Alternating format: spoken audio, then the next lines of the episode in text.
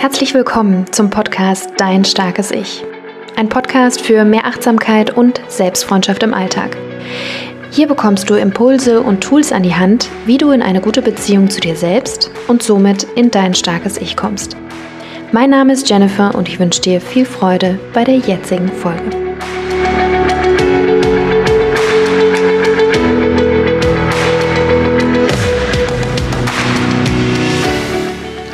Und herzlich willkommen zu einer neuen Folge hier im Starken Ich Podcast. Schön, dass du wieder eingeschaltet hast und dabei bist, denn heute habe ich ein ganz besonderes Geschenk für dich.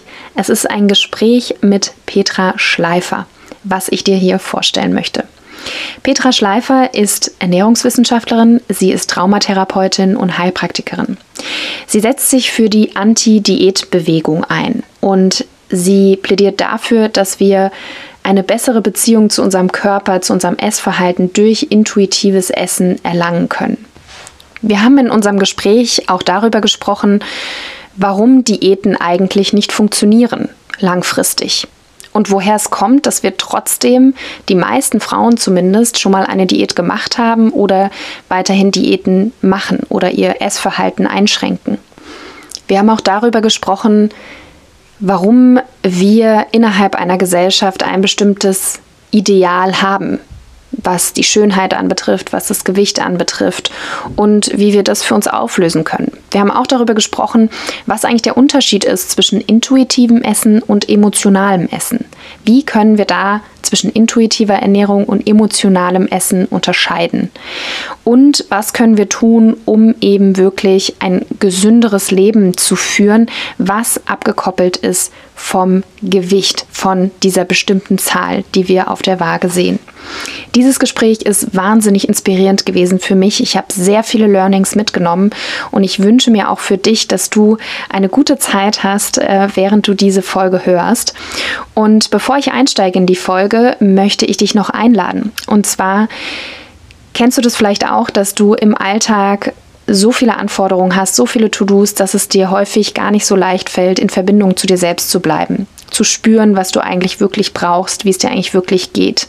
Und meiner Erfahrung nach reichen schon ganz kleine Achtsamkeitsübungen im Alltag, um wirklich präsent bei uns selber anzukommen, im Hier und Jetzt anzukommen und wirklich zu spüren, zu fühlen, was tut mir jetzt gerade gut, wie geht es mir jetzt eigentlich gerade. Und das ist letzten Endes auch das, wo wir eine gute Beziehung zu uns selber anfangen im Alltag, im Hier und Jetzt, mit kleinen Schritten.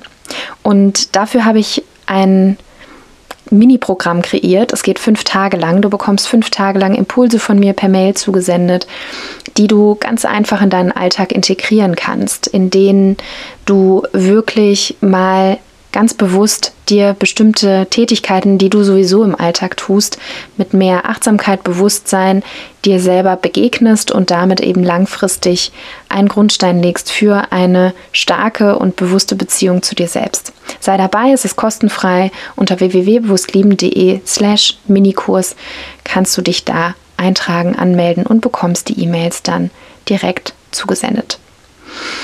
Steigen wir also ein in dieses wundervolle Gespräch mit Petra Schleifer und ich wünsche dir eine ganz tolle Zeit. Hallo liebe Petra. Hallo liebe Jennifer. Ich freue mich sehr, dass du da bist. Und, ja, vielen Dank, dass du mich eingeladen hast. Ja, sehr, sehr gerne. Ich möchte ähm, meinen Zuhörerinnen nämlich ähm, deine Message und das, deine Arbeit, das, was du machst, äh, näher bringen. Und bevor wir einsteigen, nochmal an die Zuhörerinnen, ähm, wer ist Petra eigentlich? Petra Schleifer ist Ernährungswissenschaftlerin, sie ist äh, Traumatherapeutin und Emotional Coach und vor allen Dingen ist sie Heilpraktikerin in eigener Praxis.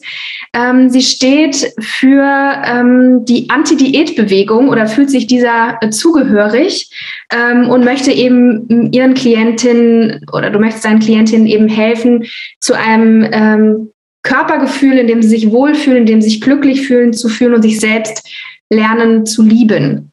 Ist das so korrekt ausgedrückt? Das ist so richtig, dass eben noch ein bisschen die Aspekte der Ernährung damit reinkommen. Also intuitive Ernährung, ein anderes Konzept ist Health at Every Size. Da geht es eben darum, dass wir Gesundheit nicht nur aufs Gewicht fokussieren, sondern aufs Verhalten fokussieren. Also wir wollen Menschen darin unterstützen, sich gesund zu verhalten. Ne, das ist sowas wie nicht zu rauchen, sich zu bewegen, aber eben nicht unter, dem, unter der Prämisse, weil du bist äh, zu dick und musst abnehmen, sondern weil wir möchten, dass es dir gut geht und äh, ja, du dich einfach gesund verhältst. Also am Gewicht sehen wir eben nicht, ob jemand gesund ist. Und deswegen Anti-Diät bedeutet eigentlich sowas wie Anti-Diät-Mentalität. Also es geht mhm. nicht um eine Diät als ähm, ein Ernährungsplan, sondern als eine ganze Philosophie, eine ganze Diätmentalität, eine ganze Kultur, die dahinter steht. Mhm.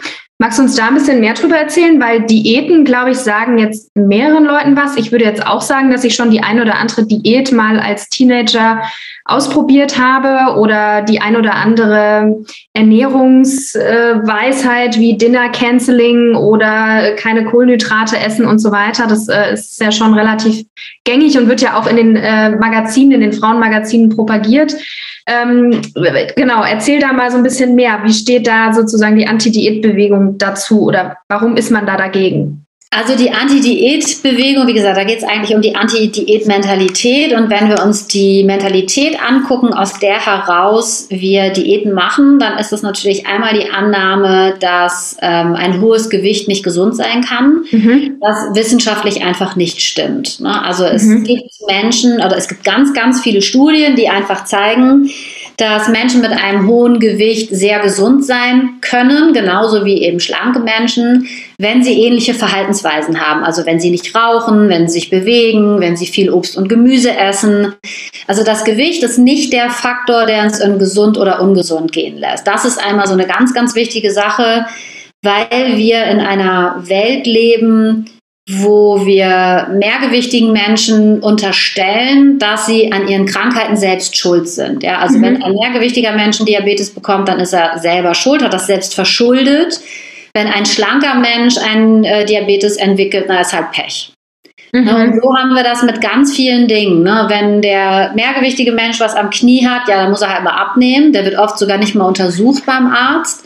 Ja, ein schlanker Mensch wird sofort ins was ist er auf jeden Fall untersucht und bekommt eine Diagnose und wird erstmal weitergereicht. Und das ähm, würdest du, hm? ja, das, also diese Ansätze habe ich schon mal gehört, dass, äh, dass man, äh, also sowohl von, von Bekannten, die mir das berichtet haben, aber ich würde das jetzt auch so im Allgemeinen irgendwie so hören, dass man sagen würde, ja gut, wenn man halt so viel Gewicht hat, das Skelett kann halt oder Gelenke können halt nur ein gewisses Maß an Gewicht eben halten. Und ähm, also wie, wie steht da diese Mentalität dazu? Also weil ist es dann nicht irgendwie, keine Ahnung, Physik am Ende des Tages so, dass man sagt, okay, es gibt eine Belastung und ähm, also ja. theoretisch, also theoretisch kannst du da natürlich recht haben. Ne? Die Frage ist ja immer so, okay, und selbst wenn du recht hättest, ja, wenn wir jetzt sagen würden, okay, das Skelett ist für ein äh, ist für x Kilo gemacht, ja, und danach wird es irgendwie ähm, Einbuße haben oder sowas. Ja? Dann ist ja immer noch die Frage, die wir uns stellen müssen,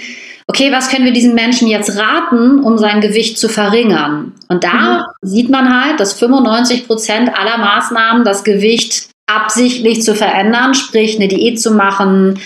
Ähm, meistens ist es auch sowas wie übermäßigen Sport zu machen, also alles, ne, egal ob jetzt alle, alle möglichen Dinge, die wir gelernt haben, wie wir Gewicht reduzieren können, die scheitern halt zu 95 Prozent. Ja, also 95 Prozent. Und das ist nicht, also das ist wirklich eine bewiesene Zahl. Ja, das heißt, wir haben eine höhere Chance, eine Essstörung zu bekommen nach einer Diät, als dass wir eine Chance darauf haben, dass das Gewicht dauerhaft ähm, abgenommen wird. Und diese 95 Prozent beziehen sich halt nicht auf, ähm, ich habe mal Kohlenhydrate reduziert und dann ein paar Kilo abgenommen. Das funktioniert natürlich sehr, sehr oft. Mhm. Aber wenn wir das auf den Zeitraum von ein bis fünf Jahre betrachten, dann fehlen halt 95 Prozent aller Maßnahmen. Mhm. Und da Gewichtscycling, also dieses Gewicht hoch und runter, immer wieder 10 Kilo drauf, 10 Kilo runter, das ist das Ungesündeste. Also du kannst besser bei einem hohen Gewicht bleiben, mhm. als dass du permanent ab und zunimmst, weil das ist für den Körper eine krasse Belastung. Mhm. Und da muss man sagen, und dann gibt es den nächsten Punkt einfach, dass wenn wir das auf diese ein bis fünf Jahre betrachten, dann sind zwei Drittel der Menschen nach einer Diät dicker als vor einer Diät. Das heißt, wenn du mit Garantie zunehmen willst, also mit zwei Drittel sozusagen Garantie, mhm. ja, dann kannst du mit Diäten also ganz wunderbar zunehmen. Und das ist ähm, ja eigentlich nicht das, was wir wollen. Und das, das wird ja auch gar nicht, Entschuldigung, dass der, ja, nee, nee, das wird ja eigentlich gar nicht so propagiert. Also ich meine, wenn man jetzt in Frauenzeitschriften genau. jetzt mal so äh, am Hauptbahnhof sich mal da so durch die Regale mal durchschaut, dann steht ja eigentlich auf jedem Cover irgendeine Herbstdiät oder die Plätzchendiät oder äh, oder äh, also es geht ja ständig ums Gewicht und um Diäten und äh, es gibt ja auch jetzt okay, wir haben jetzt den Fall besprochen, jemand ist wirklich äh, stark mehrgewichtig, so dass man sagen könnte, okay, irgendwie vielleicht ist da was mit den Gelenken und so weiter, könnte das zu tun haben. Aber es gibt ja auch, sag jetzt mal, äh, ich weiß nicht, kann man das normalgewichtig nennen? Gibt es sowas überhaupt? Aber jemand, der jetzt nicht sehr viel mehrgewichtiger ist, die ja auch Diäten machen. Also es ist ja. Ja, nicht nur die auch Diäten machen, sondern die auch was mit den Gelenken haben. Also es ist ja nicht so, ja. dass das mit den Gelenken eine, also eine Erkrankung von mehrgewichtigen Menschen ist, es gibt ja genauso viele Menschen, die nicht mehrgewichtig sind, die was mit den Gelenken haben.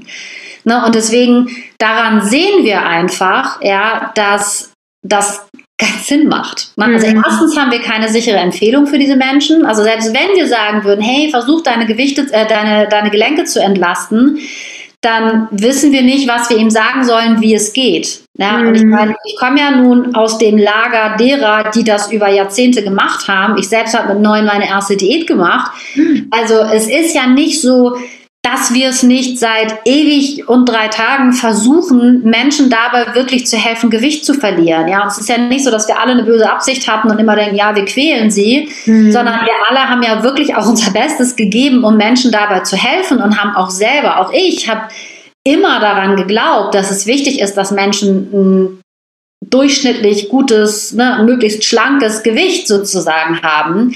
Ja, und das Ding ist einfach, na, es funktioniert eben nicht. Es gibt einfach keine Methode. Ne? Und wenn mhm. wir uns überlegen, wir wüssten, zu 95 Prozent äh, stürzt das Flugzeug ab, in das wir reinsteigen. Ja, wir würden einfach nicht einsteigen. Ne? Und das ist so nee, verrückt. Ja?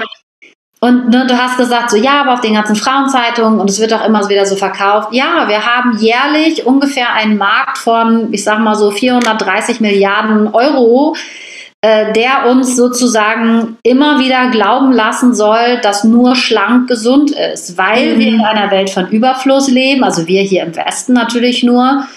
Und weil es in einer Welt, wo so viel Überfluss herrscht, es natürlich total schwierig ist, ähm, super dünn zu sein, weil den, ähm, den Maßstab, den wir ansetzen. Ne? Man kann sich so Silhouetten angucken und das kennst du vielleicht so mit Körperumrissen, dass man mhm. sagt, was Menschen äh, attraktiv finden. Mhm. Und das, was wir halt allgemein als am attraktivsten finden, ist halt äh, ein Body Mass Index unter 17 und das ist halt Magersucht und zwar ganz eindeutig. Mhm. Das heißt, wir sind so sehr daran gewöhnt, sehr, sehr schlanke bis auch schon kranke Menschen, eben Magersucht kranke Menschen zu sehen. Und Magersüchtige müssen nicht immer dünn sein, aber ne, um jetzt einfach hier mal so dieses Bild äh, zu bedienen. Und ähm, das heißt, wir haben auch eine Vorstellung von gesund, die ist auch gar nicht gesund. Mhm. Abgesehen davon, dass dann mit Photoshop und Filtern und so weiter ja. die Leute ja nicht mal mehr aussehen, wie sie aussehen. Also mhm. selbst die sind ja dann eigentlich erfunden. Ja, krass. Das heißt also, dass wir da, ähm, ja, dass da quasi eine, eine Industrie davon profitiert, dass wir ähm, ja wie so eine Karotte vor der Nase haben. Also, dass wir dann quasi ähm, etwas, was wir gar nicht erreichen können, also Wahrscheinlich, es sei denn, wir genau. wenden so ganz funktionieren Schönheitsideale immer. Ne? Also wenn du die Schönheitsideale in sehr, sehr armen Ländern anguckst, mhm. dann tendieren die halt zu sehr großen Körpern, weil die Menschen gar nicht so viel Nahrung haben, sich überhaupt diesen großen Körper irgendwie möglich zu machen. Ne? Sondern weil sie wahrscheinlich oft schwer körperlich arbeiten, wenig zu essen haben, vielleicht auch viele Kinder haben also wir haben immer ein Schönheitsideal, was möglichst schwer zu erreichen ist. Deswegen haben wir mittlerweile ein Schönheitsideal, was auch ohne plastische Chirurgie so gut wie nicht mehr zu erreichen ist. Ne? Wir mhm. sagen immer so, das Schönheitsideal ist im Moment der Körper eines 15-jährigen Jungen mit Doppel-D. Und äh, hinten noch Doppel-D. Genau, jetzt kommen noch die Kardashians mit ihrem, genau, mit ihrem gemachten Hintern dazu. Und also wie gesagt, bei Schönheitsidealen geht es darum, eine Sehnsucht zu erwecken und ein Bild ähm, zu, zu schaffen, damit Menschen konsumieren. Da geht es nicht mhm. wirklich um unser tiefstes Schönheitsempfinden. Menschen wollten schon immer, äh, haben schon immer sich zur Schönheit hingezogen gefühlt. Aber Schönheit ist eben sehr im Wandel der Zeit. Ne? Mhm. Wenn man sich anguckt, äh, als ich jung war, oder auch in so den 90ern, Kate Moss, die sah aus wie abgehungerte Drogensüchtige. Ne? Und alle haben es gefeiert. Also also das verändert sich eben sehr in den Zeiten und deswegen, ähm, das hat nicht wirklich was mit unserem Schönheitsempfinden zu tun. Ja, beziehungsweise unser Schönheitsempfinden wird dadurch beeinflusst, würde ich sagen, oder? Also durch ja. auch die, die, dieses Außen, was wir im Außen wahrnehmen. Und was ich auch noch spannend finde, ist, dass es ja häufig so ist, oder mir ist es zumindest häufig mal so aufgefallen, dass ich schönen Menschen begegnet bin, Männern wie Frauen, die äußerlich schön waren ähm, und, und perfekte Maße hatten oder die perfekte Frisur oder was auch immer. Ähm, und dann aber festgestellt habe, boah, die sind so uninteressant. Also, dass diese äußere Hülle dann halt auch nur im ersten Moment vielleicht funktioniert, wo man jemanden sieht und dann, wenn man merkt, da ist aber wenig wenig Inhalt oder wenig ähm, ja, oder einfach ist jetzt auch wieder wertend, ne? Ja, aber genau. also so was womit ich dann was anfangen kann, das äh, ist ja auch kein Maßstab, nur was ich dann interessant finde, ähm, wo ich dann gemerkt habe, ja, da kann jemand noch so schön sein. Genau. Ja. Und umgekehrt finde ich, ist es genauso, ne, dass man Menschen kennenlernt, wo man erst denkt, so, hm, das ist jetzt nicht so mein Typ, und dann spricht jemand oder erzählt mhm. jemand irgendwas und du denkst auf einmal so, boah, ich bin total on. So, ne? Also auch das finde ich ist ja genauso, dass Menschen einfach so an Attraktivität gewinnen, wenn man sie einfach cool findet. Ne? Wenn man sie mhm. einfach nett findet und einfach interessant findet, was die, was die machen, was die sagen. Und deswegen, ich glaube auch, dass es da ähm, ja, dass unsere Welt sich da sehr foppen lässt von diesen Äußerlichkeiten. Aber das ist eben auch so Social Media, Instagram und so. Wobei man ja mittlerweile immer mehr Diversität feststellt. Also zumindest, weiß ich nicht, ob es jetzt an meinem Algorithmus liegt oder an meinem Feed, aber ich sehe immer mehr ähm, Influencerinnen, die unterschiedliche Körpergrößen haben. Ähm ja, ich glaube, es ist immer unsere eigene Bubble, die wir uns auf Instagram ähm, mhm. kreieren. Also wir haben ja immer auch einen Feed, dem wir folgen. Und mhm. wenn wir den natürlich entsprechend divers anpassen, dann ist es genauso, wie du sagst junge Leute machen das ja oft nicht so. Mhm. Also es gibt aber noch ein paar mehr Gründe ne, für diese, ähm, also nach dem Motto, warum das sozusagen so gehypt wird. Ne? Also wenn man sich das so geschichtlich anguckt, woher so diese Idee des Schlankseins kommt, mhm dann findet man zum Beispiel Wurzeln im Rassismus. Ne? Also man findet zum Beispiel da, dass äh, weiße Plantagenbesitzer nicht so aussehen wollten wie ihre körperlich mhm. überlegenen Sklaven. Mhm. Ja, und deswegen ist dann irgendwann äh, so ein weißes, reiches, herrschaftliches, dünnes Menschenbild entstanden. Oder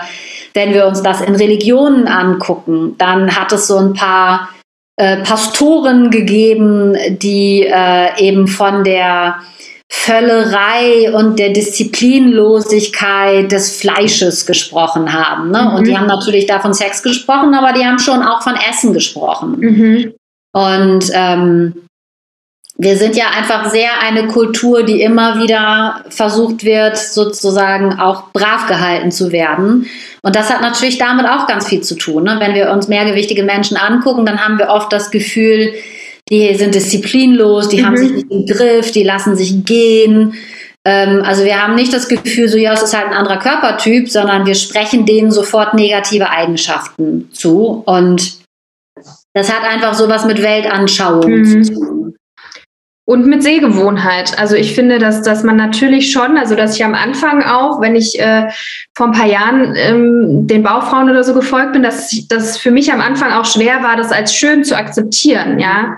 Weil ich einfach dachte, äh, weiß ich jetzt nicht. Also so diese Sehgewohnheit, die man ja dann auch einfach hat, ne? wenn man halt nur dünne, schlanke, ähm, magersüchtige, im Zweifel auch äh, Frauen äh, sieht mit dicken Brüsten, dann ist das quasi der Standard also oder die vielleicht auch die Schablone, durch die ich ja. dann auch Schönheit wahrnehme. Das ist jetzt ja. schön oder das ist normal. Und alles, was da nicht reingehört, das finde ich halt auch nicht schön. Also würdest du sagen, dass Schönheit und die Betrachtung von Schönheit auch viel mit der Gewohnheit zu tun hat, also was wir ja, sehen? Auf jeden Fall, gar keine Frage. Ne? Das ist genau so, wie du sagst. Das ist so, wie wenn du ein Lied im Radio hörst und du erst denkst so, oh, das Neue von, egal, oh nee, ist nicht so meins beim 20. Mal singst du dann doch mit. Oder so, oh, mhm. doch, ist eigentlich ein gutes Lied, so, ne? Mhm. Also das hat einfach, unser Gehirn liebt alles, was es wiedererkennt. Unser Gehirn liebt alles, was Gewöhn Gewohnheit ist. Und wenn wir uns halt Fernsehen, Zeitungen, ne, diese ganzen Frauenzeitungen, von denen du sprichst und so weiter, es gibt halt wirklich nur das Curvy Magazine, wo dann äh, diverse Körper abgebildet werden. Und ansonsten äh, hat die Brigitte das ja mal versucht mit ähm, normalen Frauen sozusagen, die aber auch immer sehr, sehr schlank waren. Und es hat überhaupt nicht funktioniert. Ne? Also die Brigitte ist einfach nicht mehr gekauft worden und es hat auch äh, totale Schwierigkeiten bei der Produktion gegeben, weil es natürlich viel, viel schwieriger ist, normale Menschen äh, gut abzulichten als Models. Also ne, Model ist ja schon, hat ja trotzdem auch was mit irgendwie was gelernt, mit was können, mhm. Fotogen sein und so zu tun.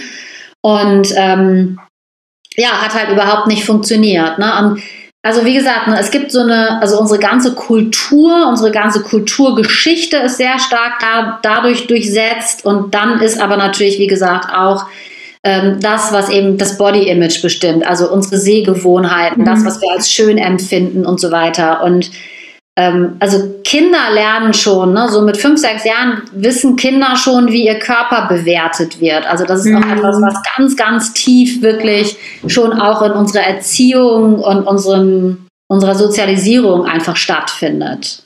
Absolut. Also ich weiß auch noch, dass äh, mein Körper auch bewertet wurde von Familienmitgliedern ähm, und ähm, ja auch einfach gesagt wurde, naja, muss der Schokojoghurt jetzt sein? Und wie gesagt, ich war nie, äh, sag jetzt mal adipös oder hatte jetzt irgendeine Krankheit, die darauf zurückzuführen war, dass ich mehrgewichtig bin oder so. Ich bin einfach ähm, kurvenreich gewesen und das war schon der Anlass zu sagen, naja, den Schokojoghurt, also das genau. weiß ich ja jetzt nicht. Ne? Genau. Und diese Kommentare führen ja dann auch dazu, dass sich das natürlich zusammensetzt mit dem öffentlichen Bild von genau. Schönheit oder Gesundheit, was uns ja vermittelt wird. Ne? Genau, das führt meistens in eine Diät.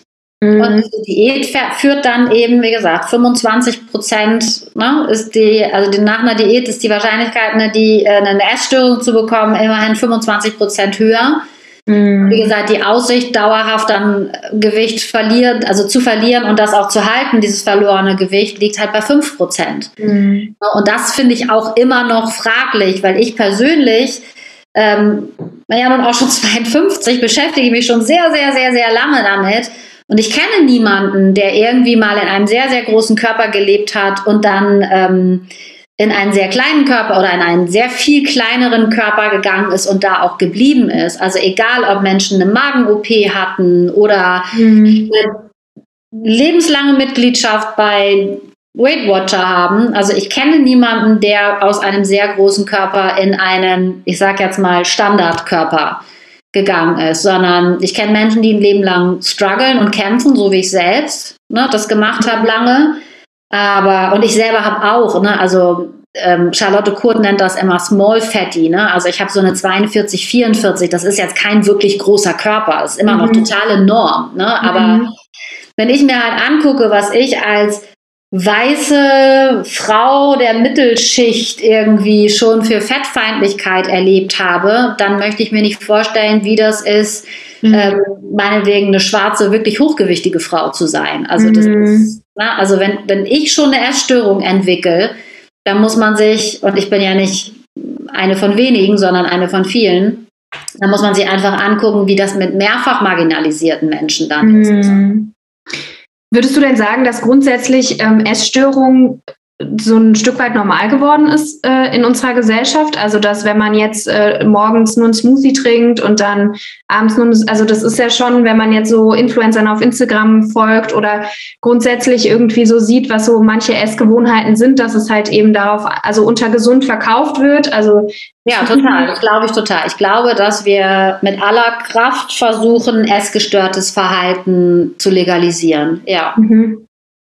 Okay, und wie, wie kommen wir da jetzt, also weil das ist ja jetzt für viele vielleicht auch erstmal so äh, krass, okay, man denkt ja immer, naja, die Dicken sind das Problem oder die haben ja, die sind ja, genau, warum das ist ja auch dargestellt, ne, dass die, unsere Krankenkassenbeiträge äh, aufbrauchen und dass wir jetzt alle irgendwie eine Diabetes-Epidemie bekommen und all so ein Quatsch, was auch einfach Bullshit ist. Mhm. Ja, und wir gucken uns einfach, also wir sagen immer, Korrelation und also eine Correlation is not causation. Also warum etwas ist. Ja, also wenn zwei Dinge parallel nebeneinander bestehen, bedeutet das nicht, dass die unbedingt miteinander verzahnt sind und voneinander abhängen.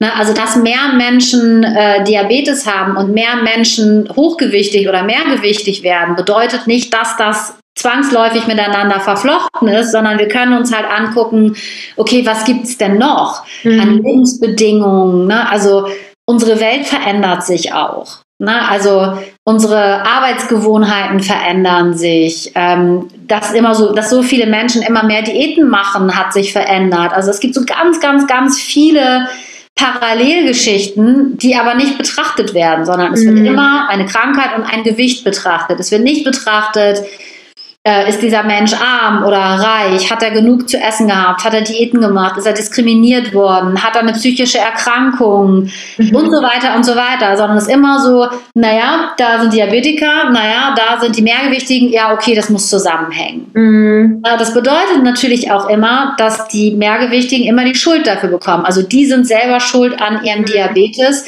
na dann kann natürlich auch kein Arzt was dafür. Also Ärzte können natürlich auch nichts für Diabetes, ne? aber ich sag mal, die, also wir führen auch keine andere Diskussion mehr. Wir führen mhm. Studien nur so durch, dass das bestätigt wird, was wir sowieso schon annehmen. Mhm. Ja, und naja, das ist halt blöd. Nach dem Prinzip müsste man ja dann auch sagen, okay, alle Leistungssportler müssen ja dann auch von der Krankenkasse irgendwie, ähm, sage ich jetzt mal, ausge, ausgewiesen Oder werden, weil die haben ja auch, das ist ja auch nicht gesund, ja, und für die genau. Gelenke, die sind, werden ja dann auch mehrfach ausgewechselt, die Knie, die Hüften und äh, weiß ich nicht was. Also ja. Na, aber was jemand, der Ski fährt und sich ein, ein Bein bricht, ähm, da sagt jeder, oh, das ist ja jetzt dumm, oh Mensch, und dabei bist du so ein sportlicher Typ, so, ne? Mhm. Der wird dann auch irgendwie bemitleidet. Jemand, der mehrgewichtig ist, ja, selber schuld, ne? Mhm. Ja, spannend. Ja, also ich sehe das tatsächlich auch bei mir, auch im Umfeld, dass es diese Meinung irgendwie gibt oder diese Haltung ja. gibt. Ähm, und wenn man da so rüberschaut in die USA, dass man sich denkt, oh Gott, die in den USA, die haben ja jegliche, jeglich, also die haben ja jegliche Disziplin oder ich weiß nicht, wie man es nennt. Jegliche Selbstkontrolle verloren, ne? Genau, also da geht's ja nur noch bigger, better und äh, auch da, ne, das ist viel zu kurz geschlossen, weil ich war da mal in den USA und es ist einfach abgefahren, wie, wie, wie da auch die Größenverhältnisse sind, wie man Nahrung zu sich nimmt. Und äh, also das ist nochmal ein ganz anderer Diskurs. Ne? Was wird in der Gesellschaft als äh, ähm, gesund äh, verkauft und, und wie, wie ist grundsätzlich auch die ganze, ganze Industrie und die ganze Ernährung irgendwie aufgebaut? Und, ähm naja, also diese, diese äh, über 400 Milliarden muss ja immer auch überlegen. Also indem sie sozusagen der einzelnen mehrgewichtigen Person die Schuld geben, ja, muss sich, müssen sich die Lebensmittelhersteller keine Gedanken machen, sondern die hauen, ne, und auch bei Lebensmittelherstellern ist es ja so, dass auch geguckt wird, wie man Lebensmittel konzipiert, damit möglichst viel meines Lebensmittels im Magen des Verbrauchers landen. Ja, mhm. also es gibt schon auch so etwas wie ähm, bestimmte Kombinationen aus Zucker, aus Fett, aus Salz, die uns mehr essen lassen, als wir hungrig sind. Ne? Mhm. Also es gibt schon auch Studien zum Beispiel, ähm, wo man Menschen, die, was ist aufgrund von Traumatisierung in Kriegsgebieten und so weiter, die dann nicht mehr essen wollten, ja, wo man dann gesagt hat, okay, mit welchen Lebensmitteln müssen wir die jetzt wieder füttern, so nach dem Motto, damit sie dann wieder mehr essen, ja. Mhm. Also es gibt auch sowas wie, welche Lebensmittel ähm, triggern unser Belohnungssystem mhm. im Gehirn am meisten. Also da gibt es mittlerweile so viel, wo wirklich auch mit Hirnscans gearbeitet wird und wo wirklich auch geguckt wird, ja, was die größte, den größten Dopaminschub sozusagen auslöst. Also alle arbeiten daran, dass der Mensch viel isst. Mhm. Ja, und die volle Verantwortung wird aber dann beim einzelnen Menschen gelassen. Ne? Also man könnte ja auch sagen, ähm, nicht so ein Nutri-Score, ja, sondern wo man eben sagen würde, ja, Lebensmittelhersteller sind irgendwie verpflichtet, mehr Ballaststoffe in ihre Produkte zu tun oder sie natürlicher zu belassen oder weniger chemische Dinge einzusetzen. Ja, das ist halt genau das Gegenteil. Ne? Unser Lebensmittelgesetz zum Beispiel ist äh, viel, viel strenger gewesen, als wir noch keine EU hatten. Ne? Durch die EU können wir jetzt alles wieder einsetzen, was auch teilweise äh, bewiesenermaßen krebserregend ist. Ne? Wo wir mhm. sagen, ja, das darf ich vielleicht als äh, Geschmacksstoff nicht einsetzen, aber als Farbstoff. Ne? Und wo man dann denkt, ja, aber es ist doch krebserregend, das wissen wir doch. Ja, aber ne, so da Mhm. Gibt es ganz, ganz viele Lücken auch. Ne? Also man muss einfach sagen, es wird sehr, sehr viel Geld dafür eingesetzt, dass der Verbraucher letztendlich immer der Dumme bleibt. Ne? Und das ist von allen Seiten. Ne? Also die Medizin sagt, ja, musst du mal weniger essen und die Lebensmittelindustrie sagt, ja, musst du unser Diätessen essen, was natürlich noch viel schlimmer ist. Ne? Und dann kommen die Weight Watchers, die mittlerweile nicht mehr nur Punkte zählen, sondern jetzt auch noch Meditation und Schlaf, wo ich immer denke, genau, also wichtig ist, dass du gar nichts mehr aus eigenem Antrieb, sondern alles mhm. nur noch nach irgendeinem System machst. Mhm. Also das ist, das ist schon krass. Ne? Also das ist schon wirklich für den, für den Verbraucher eine immer, immer, immer größere Herausforderung zu wissen, was jetzt gut für ihn ist und was nicht. Mhm. Spannend. Und da kommen wir zum intuitiven Essen. Also wie, wie findet man das denn heraus? Also als ich das äh, zum ersten Mal so gehört habe, dachte ich so, ja, intuitives Essen, ja super. Dann sitze ich nur noch auf der Couch, äh, esse hier Pizza, dann bestelle ich mir Burger, dann gibt's noch irgendwie Eis und dann hole ich mir noch die Schoki rein. Ja, also dann werde ich auf jeden Fall zunehmen und, äh, und das ist ja, das kann ja nicht gesund sein. Das genau. war meine erste Reaktion, ja, wenn ich jetzt hier genau, meine auch. und wenn ich nur nach meinem Gefühl gehe, als ich das gelesen ja. habe, das erste Mal das Buch, da habe ich gedacht, ey, wollen die mich verarschen oder was, ja? Mhm. Ey, wenn das klappen würde, dass ich esse, wenn ich Hunger habe und aufhöre, wenn ich satt bin, ja, Entschuldigung, dann wäre ich nicht in dieser Misere. Ich habe mich total verarscht gefühlt, mhm. ja, bis ich mich dann irgendwie mit, mit Studien und einfach mehr da reingearbeitet habe und dann irgendwann die Idee einfach erst verstanden habe. Mhm. Ne, und es gibt ein ganz, ganz einfaches Experiment. Ne? Du kannst mhm. mal dir dein absolutes Lieblingslebensmittel rausnehmen und dir sagen, was ist ich, meinetwegen Pizza. Ja, und das ist halt meine Salami-Pizza, die aller, allerbeste, die du kriegen kannst, und dir mal sagen, okay, du isst jetzt mal vier Tage lang nur diese Salami-Pizza. Und dann wirst du spätestens nach zwei Tagen wirst du sagen, oh, nicht schon wieder Salami-Pizza, kann ich jetzt mal was anderes essen. Ja, also das ist einfach Quatsch. Ne? Es gibt so einen, einen Effekt von Gewöhnung. Es gibt mhm. sowas wie, wenn du wenn dein Vater Kaviar-Lieferant ist, ja, und du liebst Kaviar und das ist das Beste und das Tollste, was du dir vorstellen kannst, wenn du ihn jeden Tag essen kannst, Du willst irgendwann eine Bockwurst. Mhm. Der Grund, warum Ster Sterneköche oft nach ihrem ganzen Neben und Hauch und Hasse nicht gesehen, irgendwann abends an die Pommesbude fahren und sich eine Bockwurst oder eine Currywurst oder sowas holen. Na, das ist, es gibt immer eine Sättigung im Sinne von, oh nee, das jetzt schon nicht wieder. Wir Menschen brauchen Abwechslung und mhm. wir können das auch ganz gut fühlen. Wir fühlen uns nach einer mega großen Pizza anders als nach irgendeinem Essen, das auch viel Obst und Gemüse enthält, zum Beispiel. Ja, und das bedeutet nicht, dass wir die Pizza nicht mehr essen, aber es bedeutet, dass wenn wir wirklich die freie Erlaubnis haben, dass wir dann sehr gut in Balance kommen. Ne? Ich vergleiche das immer so, wenn wir früher irgendwie 18 waren, ja, und auf einmal durften wir so lange wegbleiben, wie wir wollten. Und unsere Eltern hatten uns nichts mehr zu sagen und wir durften rauchen und saufen und was wir wollten, ja. Und am Anfang sind wir noch so oft weggegangen, wie es irgendwie mhm. ging. Ja, und irgendwann haben wir gedacht, oh, nicht schon wieder saufen. Oh nee, ich will heute mal früher ins Bett. So, ja, das ne? stimmt. Das ist einfach normal. Ja? Mhm. Wir können das ganz gut fühlen, aber wenn wir ein Verbot haben, können wir es halt nicht mehr so gut fühlen. Mhm.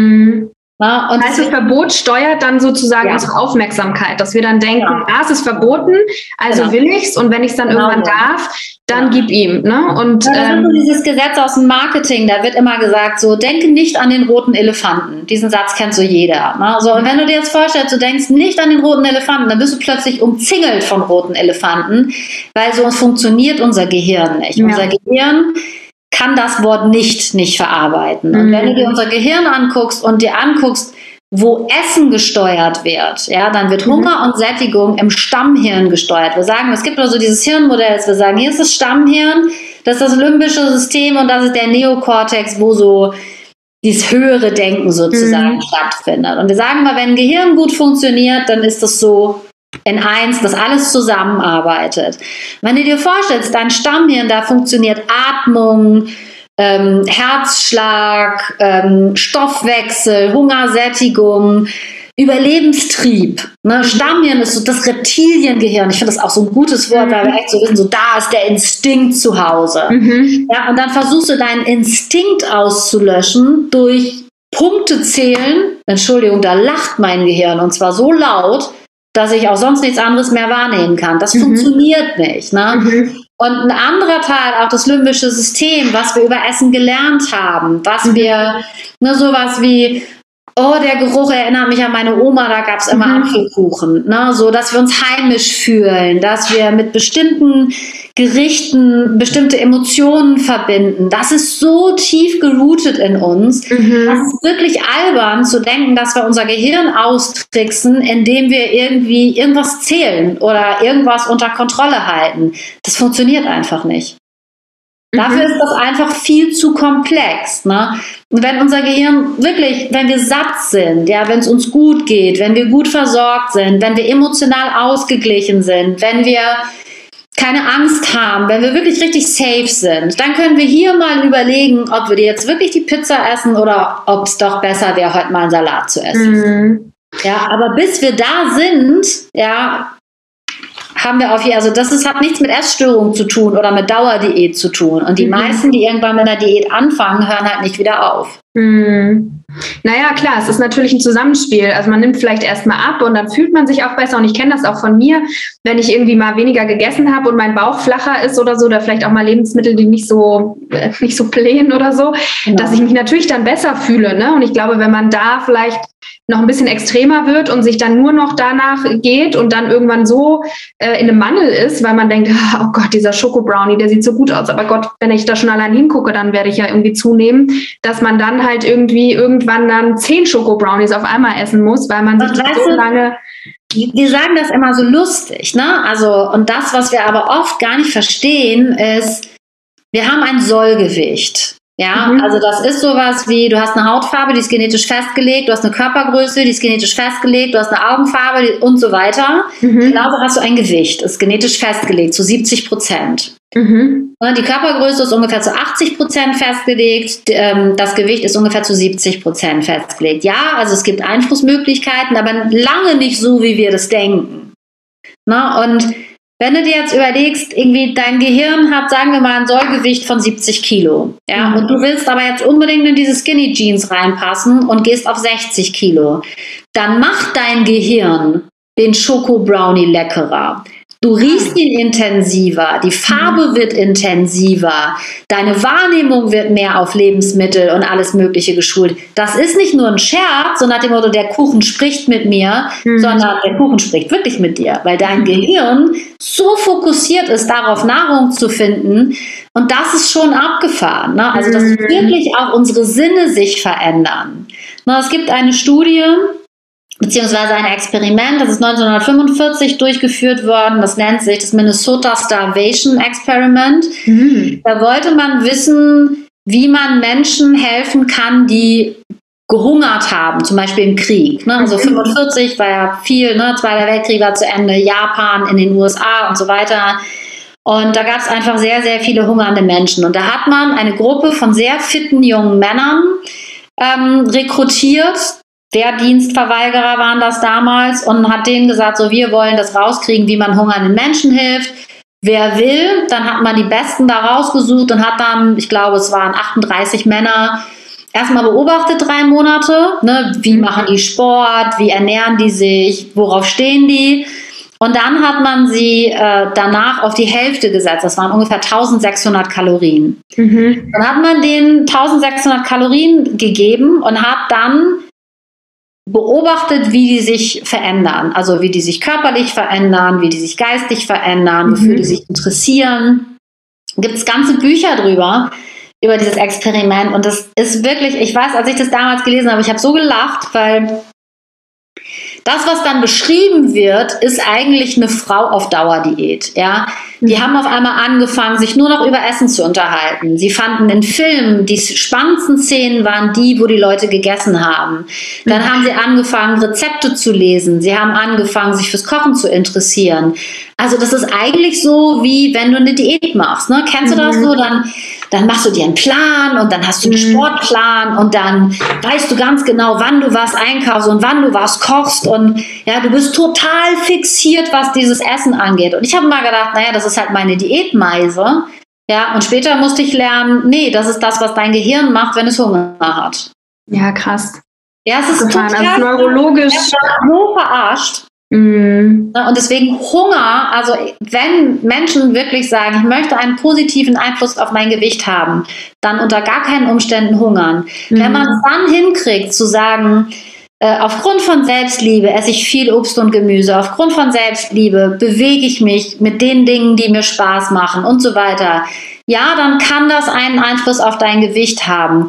Aber zu denken, dass das Gewicht gut oder schlecht sagt, ist einfach falsch. Ne? Und ich habe schon durch so viel ungesunde Sachen Gewicht abgenommen. Ja? Ich habe als 15-Jährige äh, irgendwelche Zitronensaftkuren mit zehn Tage lang nur Zitronensaft, Wasser und Cayennepfeffer wow. und alle haben mich gelobt, weil ich in kürzester Zeit irgendwie abgenommen habe. Und wenn ich mir heute überlege, was es für ein, für ein wirklicher Missbrauch meines Körpers war, mhm. konnte ich nochmal ziemlich sauer werden, dass meine Eltern das gefeiert haben.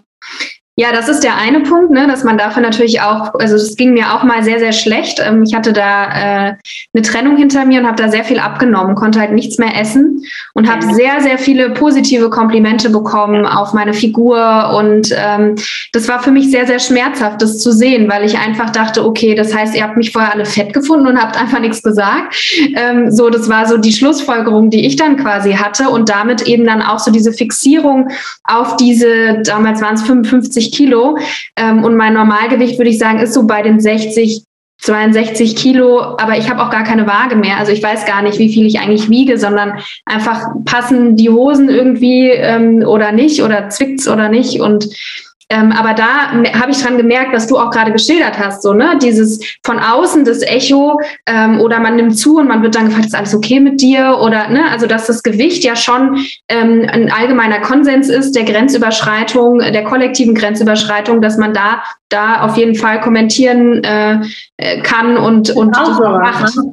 Ne? ist einfach so, so irre, ne? dass jeder auch irgendwie unseren Körper kommentieren darf und unser Gewicht kommentieren darf und ähm, mit was für einer Selbstverständlichkeit das einfach auch von fremden Menschen ne, mhm. immer wieder gemacht wird. Mhm. Also das ist schon und das führt halt dazu, ne, dass dann so ein Frust entsteht oder so eine gewisse, äh, wo man dann merkt, ja, ich kann es aber nicht halten, ich kann die 55 Kilo einfach nicht halten, es geht einfach nicht, egal wie viel Sport ich mache, wie wenig oder wie, wie viel Salat ich esse oder was auch immer. Und dann kommt ja quasi diese emotionale Komponente hinzu, dieser Frust und diese ganzen herausfordernden Gefühle. Ich finde negative Gefühle immer so ein bisschen doof, weil ich finde, Gefühle haben alle ihre Berechtigung. Ja, das ist ein halt Kontrollverlust. Halt ne? Also, es ist so ein Kontrollverlust. Dir wird halt suggeriert, du kannst dein Gewicht selber bestimmen. Mhm. Wissen wir, das stimmt nicht. Wir haben ein Sollgewicht und wir versuchen jetzt die ganze Zeit mit Manipulation unter dieses Sollgewicht zu kommen. Und unser Gehirn, wie gesagt, feigst sich eins. Unser Gehirn wird immer gewinnen. Mhm. Unser Gehirn ist das, was uns am Leben hält. Oder wir sind tatsächlich so schwer krank, dass wir eine schwere psychische Erkrankung bekommen, wie eine Magersucht, an der wir dann auch sterben können. Was also kann man sich Leute auch tun, ne? Also es gab genau. eine Influencerin, die jetzt auch gestorben ist dieses Jahr, glaube ich. Also ähm, zu ja. denken, ja, dass die irgendwie einen Heldentod sterben, nein. Mhm. Ja, also sie versuchen eine, eine Sache zu erfüllen, die nicht zu erfüllen ist. Und deswegen also es ist wirklich hochgradig ungesund, was uns da immer wieder gelehrt wird. Und es ist vor allen Dingen auch utopisch. Es funktioniert einfach nicht. Mhm. Und wie kommen wir da wieder raus? Also was ist so das, wo du sagen würdest, ähm, das ist sozusagen der Ausweg, das ist dann sozusagen die Tür, wo wir, ähm, weil natürlich hat man ein gewisses Bild von sich selbst, ja, und vielleicht, wenn das dann das, das vom Gehirn vorgegebene Gewicht ist, ja, äh, dass man so denkt, nee, das will ich aber nicht, will das Gewicht nicht haben. Also das ist natürlich ganz, ganz oft so, dass mhm. wir das haben, dass wir irgendwie denken, ich will das Gewicht nicht haben. Und da muss man sich dann auch ganz ehrlich eingestehen, welchen Preis zahle ich. Ne? Also wenn ich das bei mir mir angucke zum Beispiel, dann habe ich sehr stark abgenommen gehabt und habe das relativ lange gehalten. Also ich glaube, ich habe es fünf Jahre gehalten. Mhm. Und ähm, ich war da zwar schon sehr zwanghaft, aber ich habe es halt gehalten. Immer wieder auch mit irgendwelchen ähm, Cleanse und Detox und hast du nicht gesehen. Mhm. Also wirklich schon auch mit sehr, sehr harten Mitteln. Ähm, und dann habe ich irgendwann ähm, etwas gehabt, was mich sehr, sehr von den Beinen geholt hat, einfach in meinem Privatleben.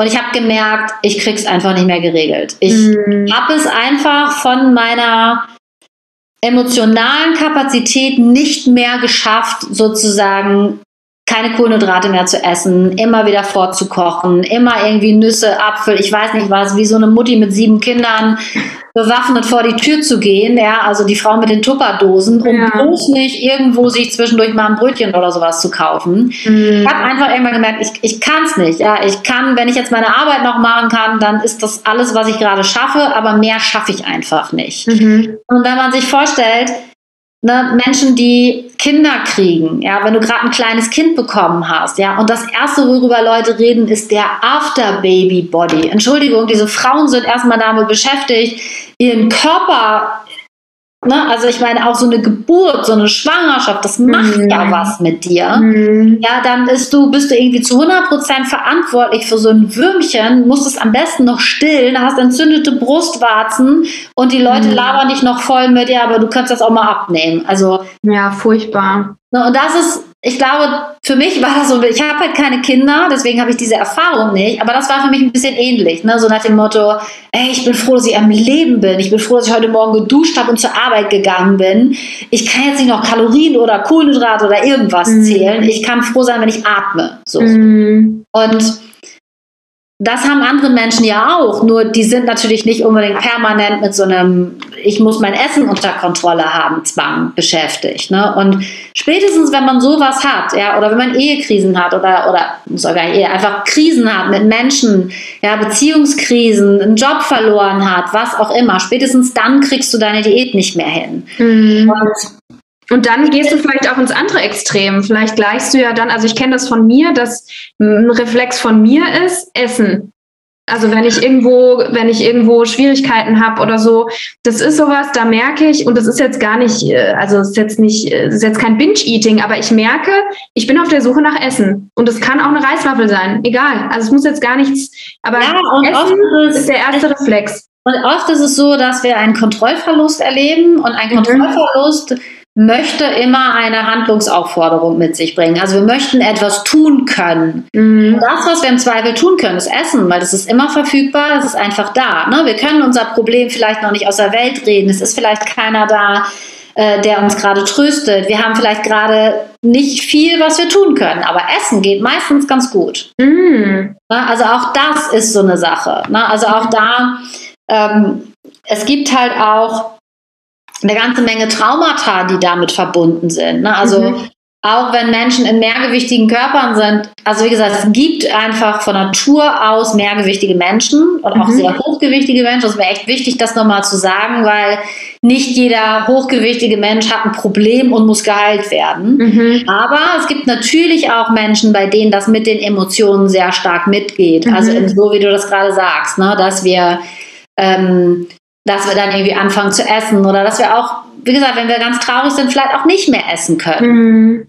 Und das ist ein, Stück weit halt normal, aber wenn ich mir zum Beispiel angucke, wie es bei mir war, dann war es eben so, es war immer ein Pendel, ne? so entweder Diät, Diät, Diät, Diät, fressen, fressen, fressen, fressen. Und das ist eben ein normaler Lauf von Restriktionen. Ja? Mhm. Also wenn du dir ganz lange etwas verbietest und es nicht darfst, dann holst du es entsprechend nach. Mhm. Und das machst du mit dem Essen natürlich auch. Ja? Also mhm. wenn dein Körper sieht, du gehst unter dein Sollgewicht und ähm, dann versucht er alles zu tun, um dich wieder zum Essen zu bringen und dann schraubt er dein Sollgewicht auch ein bisschen nach oben, weil er ja nicht will, dass, dass du verhungerst. Ne? Also mhm. er weiß ja jetzt schon, dass du hart im Nehmen bist und dass du die Diät echt durchziehst und dann macht er das Sollgewicht lieber noch mal ein bisschen, legt die Latte sozusagen noch mal ein bisschen höher, damit es das nächste Mal noch schwieriger für dich ist. Abgesehen davon, dass mit jeder Diät auch dein Stoffwechsel gedrosselt wird. Mm, ja, das ist auch noch eine Konsequenz, ne? Also äh, die es da mit sich bringt. Das heißt also, du würdest sagen, dass das Sollgewicht, also dass unser natürliches vorgegebenes Gewicht sich auch nochmal verändert und auch mit den Diäten, Aber leider nur Diäten beeinflusst ist. Hm?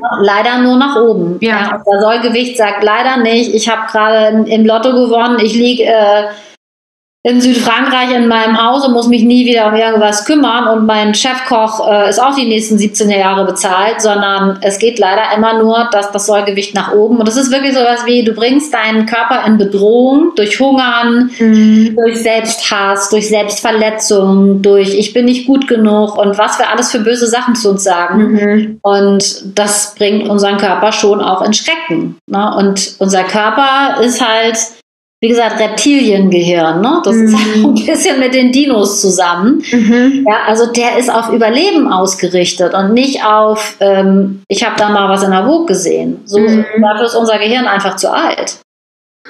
Okay, aber wie, wie, wie lernen wir denn jetzt wieder intuitiver zu essen oder uns intuitiver mit dem Thema Ernährung? Also du hast ja schon gesagt, ne? Also wenn wir jetzt äh, uns jetzt eine Woche lang nur von unserer Lieblingspizza ernähren, dass sie uns dann irgendwann auch nicht mehr schmeckt oder nicht mehr so den Reiz, der Reiz nicht mehr so da ist. Ähm, wie müssen wir jetzt alles in Übermaßen? Also mache ich jetzt eine Gummibärchenwoche, dann mache ich eine Pizzawoche und irgendwann bin ich da Wenn das deine Lebensmittel sind, kannst du das mal ausprobieren, weil ich bin mir ziemlich sicher, nach den Gummibärchen willst du schon die Pizza nicht mehr, weil ja. stell dir alleine mal vor. Nee, also, du würdest ja. jetzt eine Woche lang, du würdest es wirklich nicht wollen. Mhm. Ja, und deswegen, es, also es gibt so zehn Prinzipien sozusagen im intuitiven Essen. Also mhm. sowas wie, dass es keine schlechten und äh, guten Lebensmittel gibt, sondern mhm. alles ist erlaubt. Mhm. Ja, und wenn du Gummibärchen gegessen hast, musst du die nicht ausgleichen, sondern dann hast du eben Gummibärchen gegessen. Ja, mhm. und, aber wenn du Gummibärchen gegessen hast und immer noch Hunger hast, dann ist es halt trotzdem wichtig, dass du so viel isst, bis du satt bist. Wenn du dich dann an das Gummibärchen satt isst, wirst du wahrscheinlich danach Bauchschmerzen haben, ja, und wirst dann denken, oh, vielleicht nehme ich nächstes Mal doch noch mal ein Brot dazu. Na, also du machst ja deine Erfahrungen mit dem, wie Essen auf dich wirkt. Und das muss man mhm. natürlich auch erstmal zulassen. Das heißt, mhm. dafür ist dann oft auch so ein bisschen therapeutische äh, Begleitung ganz sinnvoll, mhm. weil Menschen auch erstmal so die Eier haben müssen, zu sagen, okay, ich versuche das jetzt mal. Ne? Weil wir haben mhm. natürlich das Gefühl, so wie du es auch gerade gesagt hast, dass wir die Kontrolle verlieren. Ne? Wenn, oh Gott, dann liege ich ja nur noch auf dem Sofa und mache das. Ja, und wir müssen es zumindest riskieren. Mhm. Ja, und es gibt auch Leute, die sagen, ich habe es vier Tage lang gemacht, ich habe es vier Tage lang durchgezogen, aber am fünften Tag wollte ich dann nicht mehr. Mhm. Ne, und das ist so, wie gesagt, das ist so ein bisschen wie, wenn du mit 18 nicht in die Disco darfst, dann glaub mal, dass du ein Leben lang von der Disco träumst. Ja, es ist die, die Deprivation, also dass, dass man da äh, durch Verbote und Mangel eben noch mehr Aufmerksamkeit erzeugt. Und was würdest du sagen, wie kann ich denn jetzt so anfangen, intuitiv zu essen? Was sind dann so die ersten, also ich würde mal sagen, auch Achtsamkeit ist super wichtig, dass ich überhaupt merke, oder beobachte mal, wie fühle ich. Ne? Also das ist auch sehr, also achtsames Essen und intuitives Essen ist auch sehr eng. Also es geht darum, ähm, wirklich zu gucken, wann habe ich Hunger, äh, wann bin ich satt. Und viele Menschen sagen, aber ich fühle beides nicht mehr. Mhm. Und da muss man eben auch sagen, okay, dann brauche ich manchmal auch denn es gibt auch Menschen, die haben schon so viel Diät gemacht, die essen den ganzen Tag, ne, man nennt das so Grasen, ne, die essen von morgens bis abends, weil, mhm. ja, wenn du dann näher mit denen guckst sozusagen, dann stellt sich oft sowas fest, wie die haben so eine Angst vom Hunger, weil sie schon so viel essgestörtes Verhalten hinter sich haben und ihren Hunger einfach so immer weggedrückt haben, dass der Körper jetzt dafür sorgt, dass du permanent isst, damit du nicht wieder in diesen Hunger gehen kannst und den dann eben nicht beachtest. Mhm. Da muss man immer so ein bisschen individuell gucken. Aber wie gesagt, so dieses, es gibt keine guten und keine schlechten Lebensmittel. Es gibt keine Verbote. Mhm. Ähm, Hunger und Sättigung überhaupt erstmal wahrzunehmen, ne? sich zu mhm. fragen, okay, auf einer Skala von 1 bis 10, ist jetzt ein kleiner Hunger, ein großer Hunger, ein Mörderhunger? Wie fühlt sich das an? Wo fühle ich das? Ne? Mhm. Manchmal merkt man sowas wie, ich denke an Essen. Okay, dann ist es wahrscheinlich ein kleiner Hunger. Ja, und wie ist es denn, wenn ich so ein richtig, ne, also wir alle kennen das ja auch so, oh, jetzt ein halbes Schwein auf Toast und ich kann gar nicht mehr aufhören. Mhm. Ja, dann habe ich zu lange gewartet, zum Beispiel. Ne? Also es geht wirklich auch darum, ganz viel auszuprobieren und ganz mhm. viel Wahrnehmung dafür zu schaffen, wie fühlt sich mein Hunger an, wie bemerke ich den, was brauche ich dann, was hält mich lange satt, ähm, was will ich auch wirklich. Ne? Ich habe am Anfang immer nur das Signal gekriegt, Süßigkeiten. Ja, also mhm. wenn ich ne, mich gefragt habe, was möchte ich gerne essen, es war immer kohlenhydratlastig, weil ich fünf Jahre lang so gut wie keine Kohlenhydrate gegessen habe. Mhm. Ja, also in meinen Kopf kam immer nur, ja, und nach ziemlich schneller Zeit habe ich dann schon gemerkt, so ja, Kohlenhydrate sind toll, aber es ist auch toll noch mit Eiweiß und Fetten und irgendwie mhm. gemischt so, ne? Und also es gibt, ich würde immer allen Leuten, die sich dafür interessieren, äh, erstmal intuitive Ernährung, also Intuitive Eating auf Englisch von Tribuli Rash in der vierten Auflage. Mhm. Ich verlinke es ähm, nochmal in der Beschreibung, ja. Mhm.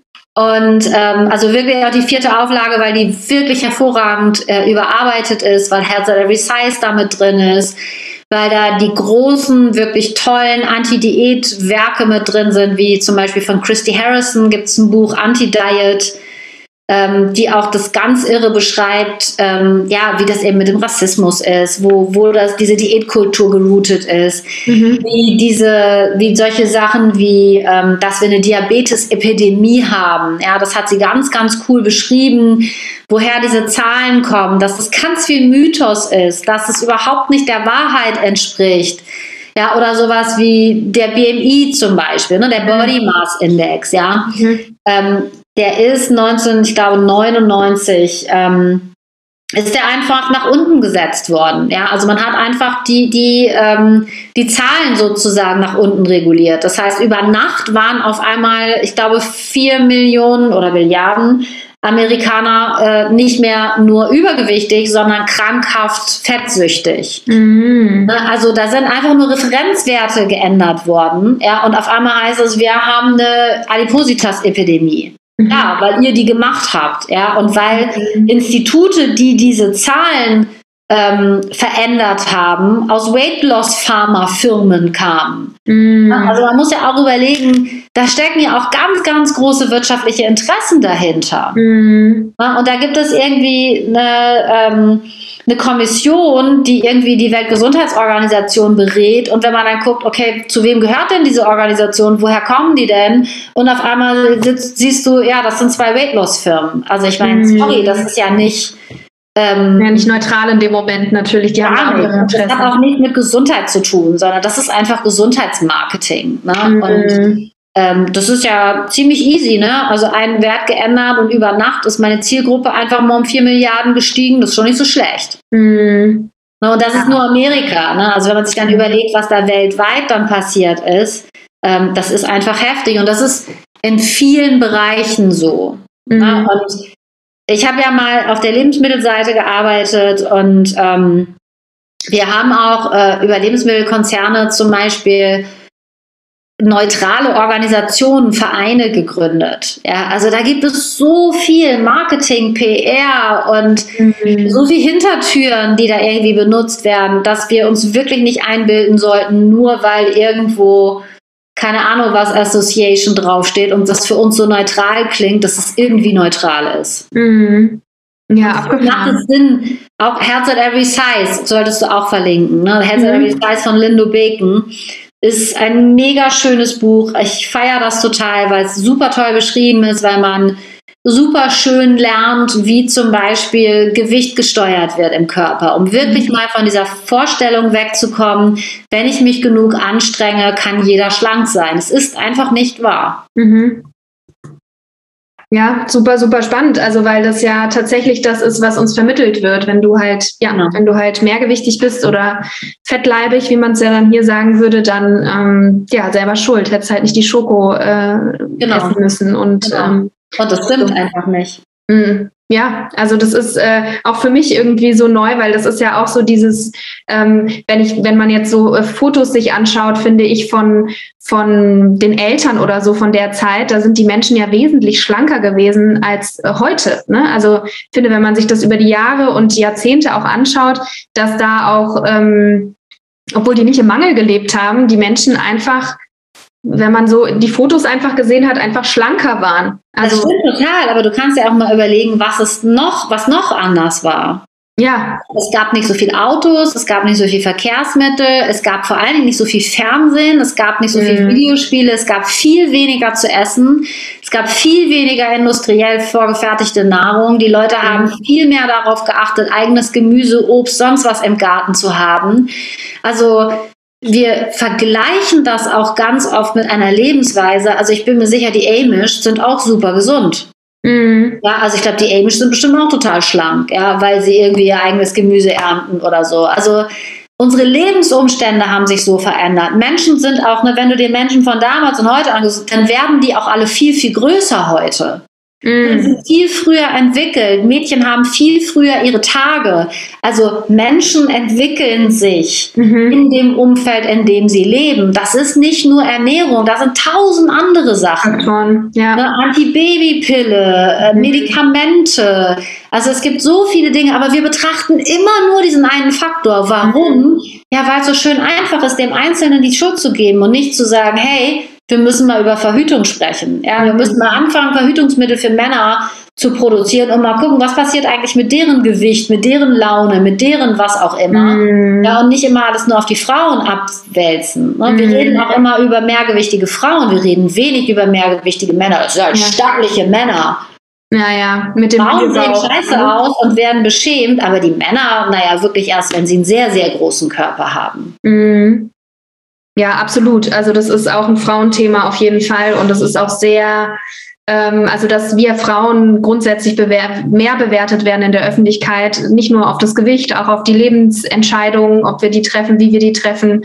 Ähm, also es ist schon. Wir sind so klein damit, ne? Wenn ich mir überlege, wie viel Zeit, wie viel Energie ich in meinem Leben in Diäten gesteckt habe, wenn ich mir vorstelle, ich hätte diese Energie, also auch nur die Hälfte oder ein Drittel dieser Energie in meine Karriere, in meine Bildung, in keine Ahnung was gesteckt,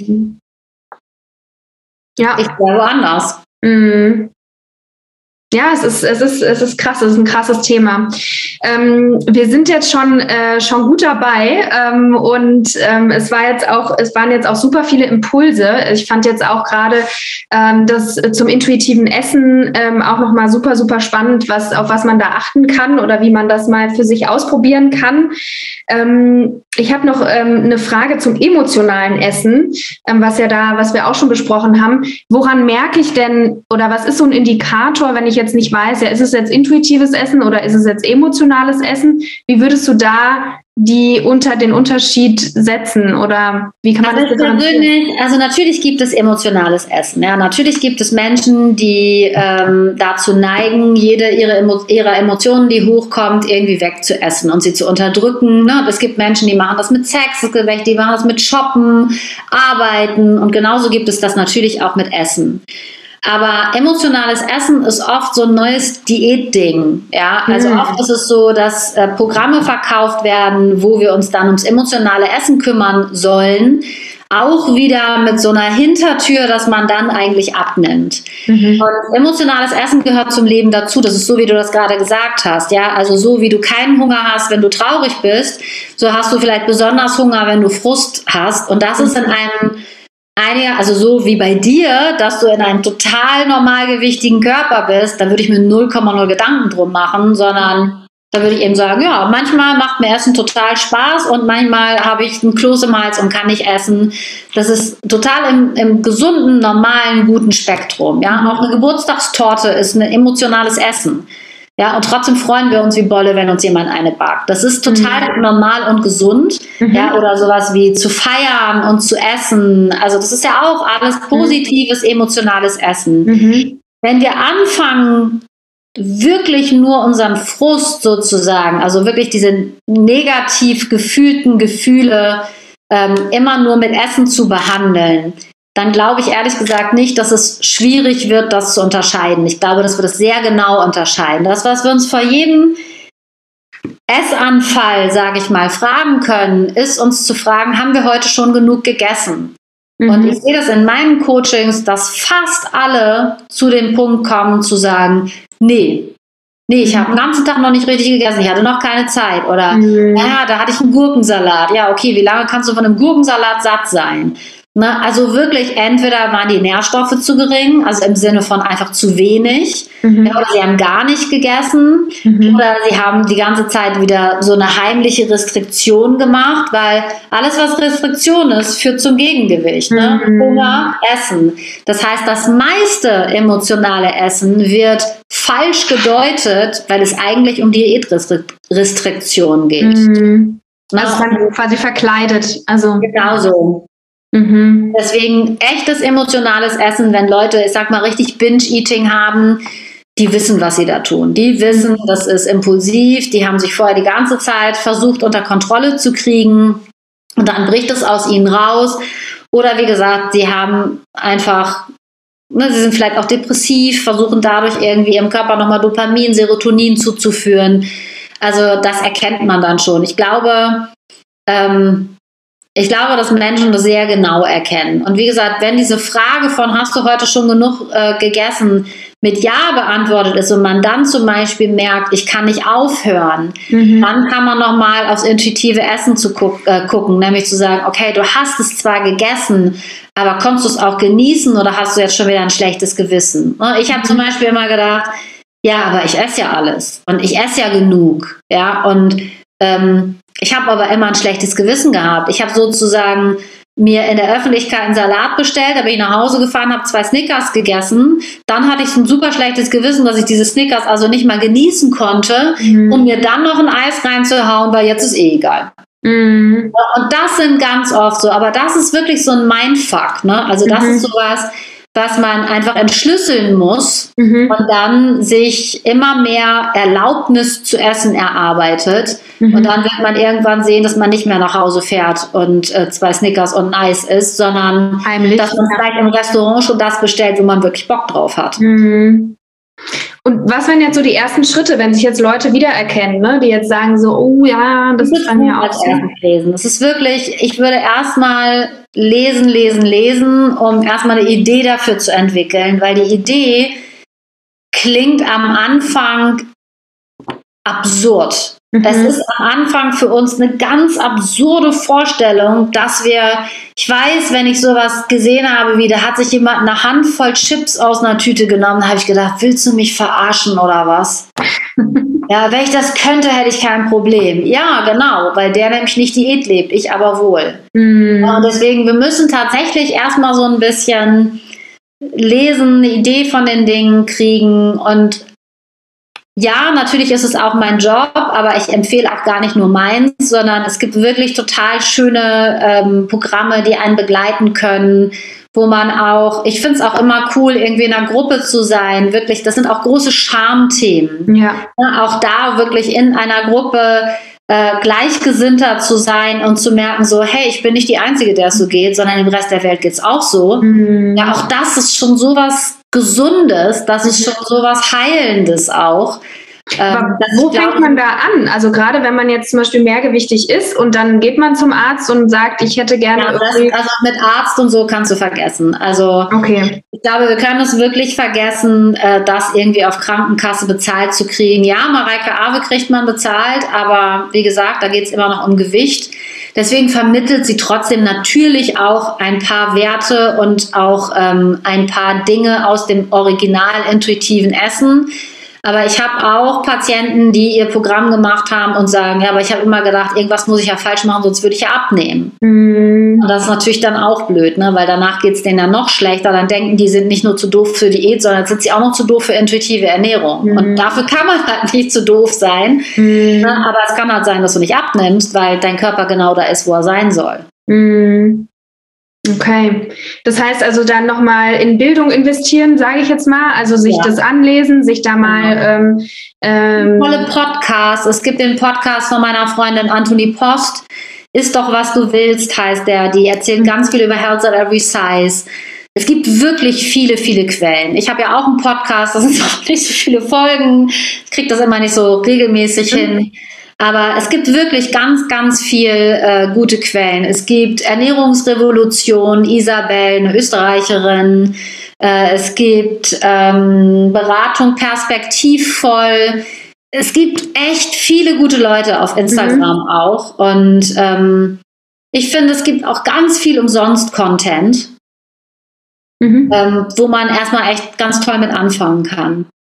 Sehr schön. Ja, das, das freut mich, weil das ist auch immer so, okay, wo fängt man jetzt an? Ich werde das, ich habe mir das jetzt nochmal aufgeschrieben, ich werde das jetzt nochmal in die Beschreibung der Folge reinschreiben, dass man sich das nochmal anschauen kann. Genau, du kannst ähm, mir das sonst auch nochmal schicken, dann schreibe ich nochmal ein paar dazu, die mir ja. dann noch einfallen, die mir jetzt vielleicht gerade nicht einfallen. Also es gibt wirklich eine riesengroße Liste an Ressourcen, die alle nichts kosten, wo man erstmal mit anfangen kann. Und die wichtigste Nachricht ist, egal was du beim intuitiven Essen machst, du kannst es nicht falsch machen. Mhm. Es gibt kein Failure, es gibt kein Versagen, es gibt nur Lernen, es gibt nur Prozess. Mhm.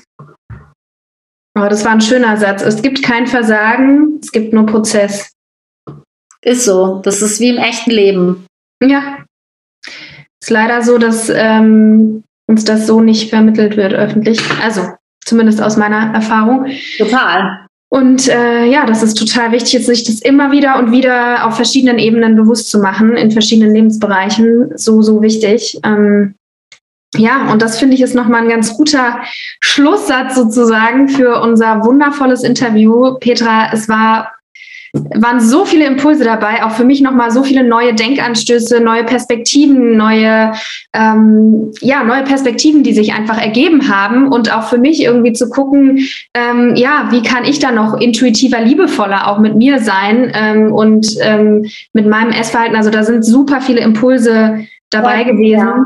Ich habe dann immer ein bisschen schlechtes Gewissen und denke immer so, oh Gott, das ist so viel. Das ist immer so, eine, so ein bisschen Überforderung auch. Aber ich meine, man kann nee, sich auch ja, rauspicken. Genau, man kann es ja auch mehrmals hören oder man kann dann auch einfach sagen, ja gut, dann ich habe jetzt nicht den Anspruch, dass ich jetzt alles verstehen muss oder alles jetzt mhm. aufsaugen muss, sondern wenn man schon einen Impuls mitgenommen hat, dann ist es ja schon wertvoll genug und ähm, dann kommen vielleicht noch irgendwo von woanders her nochmal Impulse und genau. das setzt sich ja dann immer zu einem Puzzle zusammen. Ähm, genau, ich glaube, ähm, It's a wrap. Also es war mir eine Freude. Ähm, ja, und, ähm, du hast auch, wie gesagt, ganz tolle Fragen gestellt. Vielen, vielen Dank. Ja, danke dir. Ich hoffe, du hast das Gespräch genauso genossen, wie ich es genossen habe. Ich fand Petras erfrischende Art so angenehm und konnte so viele Impulse für mich mitnehmen und das wünsche ich dir natürlich auch. Alle Links findest du in der Beschreibung der Folge. Also alles, was Petra jetzt erwähnt hat, jetzt auch nochmal zum Schluss. Ähm, sie hat mir auch nochmal eine E-Mail zukommen lassen mit weiteren Literaturtipps und Podcast-Tipps. Aber auch die Links zu Petras Webseite und Beratungen findest du in der Beschreibung der Folge. Also schau da unbedingt vorbei. Ich freue mich und wünsche dir jetzt einen wundervollen Tag. Bis zum nächsten Mal.